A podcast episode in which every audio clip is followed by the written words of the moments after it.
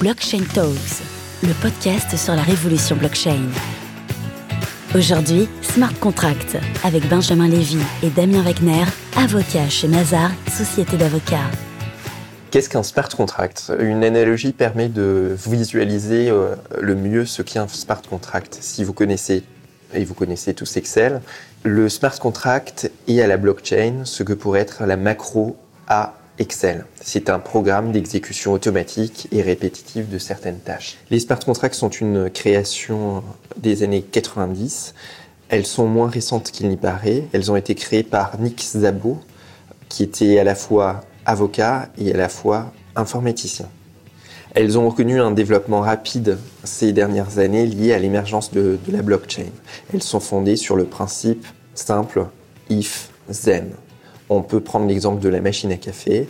If money, then coffee.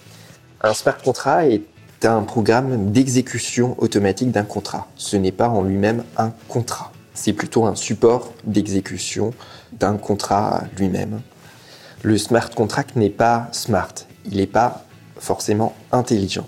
En effet, ce qui caractérise le smart contract, c'est son immuabilité, son immutabilité en anglais le smart contract ne s'adapte pas. On parle même de wise ou alors de dump. Derrière le smart contract, toute une philosophie inspirée des idéologies libérales et libertariennes américaines existe. Cette philosophie influe sur une conception contractuelle et une conception économique bien précise. Ici, ce que l'on met en avant, c'est l'absence d'État, l'absence de recours à l'État volontaire, une conception contractuelle qui met en avant la primauté du créancier et qui le protège, lui, davantage, une analyse économique de réduction de coûts et de sécurité juridique plus importante. Passons de l'abstrait au concret.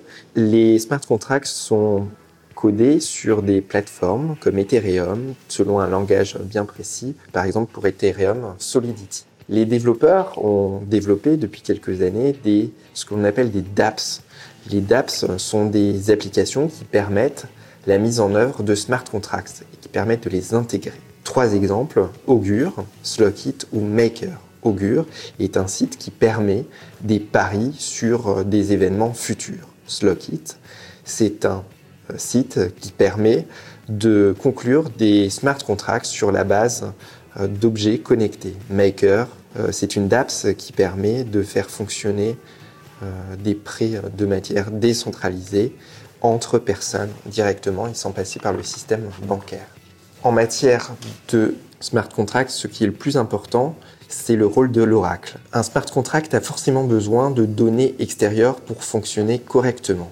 Il doit donc aller chercher ces données et il le fait par ce qu'on appelle un oracle. Cet oracle va permettre d'aller chercher les données dont le smart contract a besoin, par exemple des taux de change, et va les revérifier et les introduire dans le système du smart contract. Pourquoi l'oracle est important? L'oracle est important parce qu'il permet de vérifier la donnée qui est intégrée au système smart contract. Le smart contract est intégré le plus souvent et est intégré aujourd'hui à une blockchain.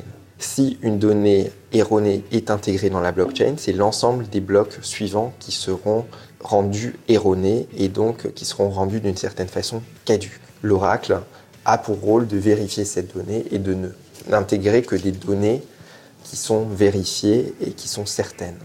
Il existe plusieurs types d'oracles possibles.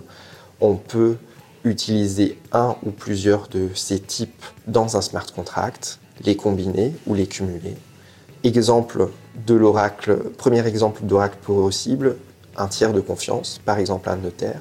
Deuxième type d'oracle possible, un oracle physique, par exemple une sonde connectée.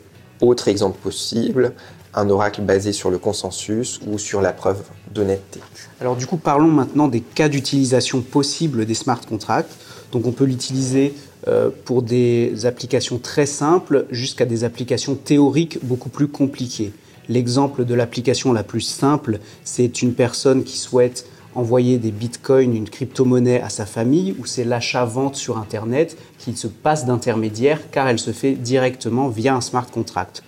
On a des exemples un peu plus complexes qui est proposé notamment par la société Slockit, qui est l'exemple du bail d'habitation qui est conclu via un smart contract. Et c'est donc lorsque la personne ne paye pas son loyer, la maison va être automatiquement euh, fermée tant que la personne ne paye pas. Exemple euh, un peu utopique, mais qui est tout de même proposé dans la réalité. Donc on peut aller beaucoup plus loin dans les cas proposés de smart contract. On peut aller jusqu'à la création d'un fonds d'investissement fonctionnant uniquement via des smart contracts. Ça a été fait même si ça a été un échec avec le projet The DAO, euh, jusqu'à euh, la potentialité d'avoir une société entièrement gérée automatiquement, ce qui reste, ce qui reste assez utopique à ce stade. On a également un exemple un petit peu plus simple qui existe déjà aujourd'hui, ce qui est proposé par la société MediaChain qui a été rachetée par Spotify, qui est un exemple euh, d'une société qui gère par smart contract les droits d'auteur. C'est-à-dire qu'en direct, euh, l'artiste est rémunéré euh, en fonction du nombre d'écoutes faites en temps réel de son œuvre sur Spotify.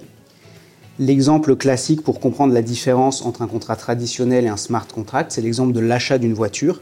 L'achat d'une voiture dans un contrat réel demande l'intervention d'un certain nombre de tiers, notamment pour euh, s'assurer que la voiture a une bonne immatriculation, carte grise, assurance. Tout ça, ça prend du temps et ça coûte de l'argent.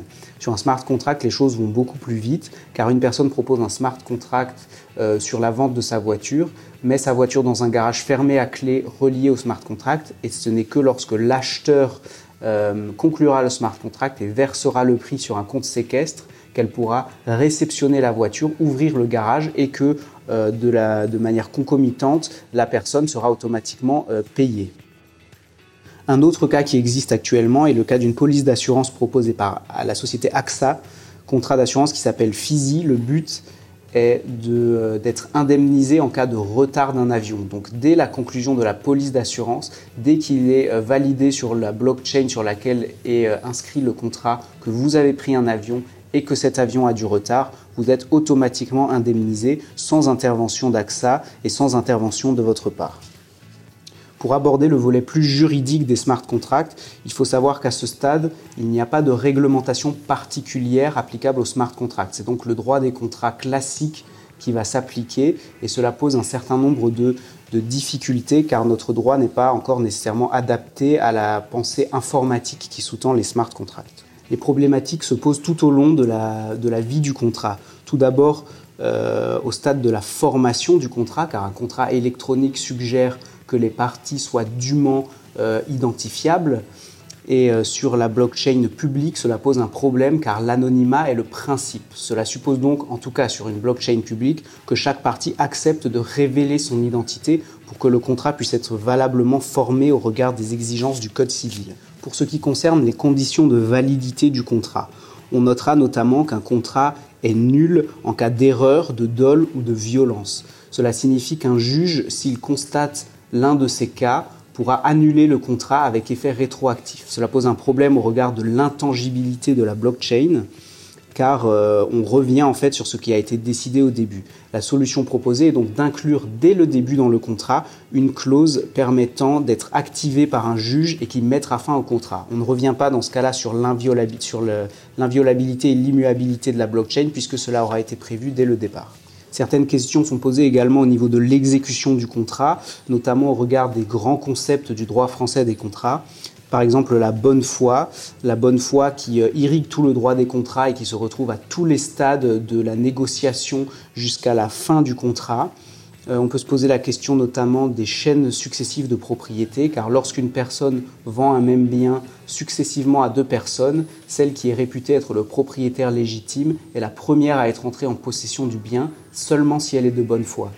Cela signifie donc que la blockchain permet d'horodater précisément qui est la première à avoir été entrée en, en possession du bien, mais elle ne permet pas pour autant de savoir si cette personne est de bonne foi. Une question qui nous préoccupe également est celle du statut juridique de l'oracle. Aujourd'hui, tout le monde peut être oracle et demain, la question se pose de savoir s'il ne faudra pas réglementer ce statut. On a ensuite la question de la responsabilité de l'oracle. Aujourd'hui, pas de régime autonome de responsabilité, simplement le régime de la responsabilité contractuelle. Le conseil qu'on donne est donc à minima de prévoir euh, une section du contrat relative à l'oracle qui prévoit précisément sa mission, euh, les conditions de la mise en jeu de sa responsabilité, ainsi que les éventuels conflits d'intérêts, la gestion des conflits d'intérêts auxquels il pourrait être soumise, et son obligation d'être assuré ou d'être solvable. Enfin, on peut se demander si l'oracle pourra un jour remplacer le juge et lui-même statuer sur des choses qui sont aujourd'hui euh, réservées au juge. Dernier point sur euh, l'état de la législation hors France, puisqu'on a vu qu'en France, il n'y avait pas encore de législation particulière au smart contract. En février 2019, une nouvelle loi italienne vient reconnaître la validité des smart contracts. Euh, aux États-Unis également, certains États ont d'ores et déjà légiféré en expliquant qu'un contrat reste exécutoire s'il contient une clause euh, auto-exécutrice, c'est-à-dire en fait si ce contrat normal contient lui-même un smart contract.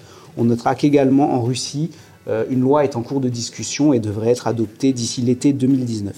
On vient de voir qu'un certain nombre de pays ont d'ores et déjà réglementé le smart contract. On sait que la France était l'un des premiers États à réglementer elle-même la blockchain. Euh, cependant, pas de réglementation à ce stade sur le smart contract. On peut donc penser que la France est à tout le moins un peu plus prudente sur ce thème-là. On peut penser cependant qu'avec euh, les groupes de travail en cours de constitution aujourd'hui, une législation est appelée à naître dans les prochains mois ou peut-être en tout cas dans les prochaines années. Blockchain Talks, le podcast sur la révolution blockchain.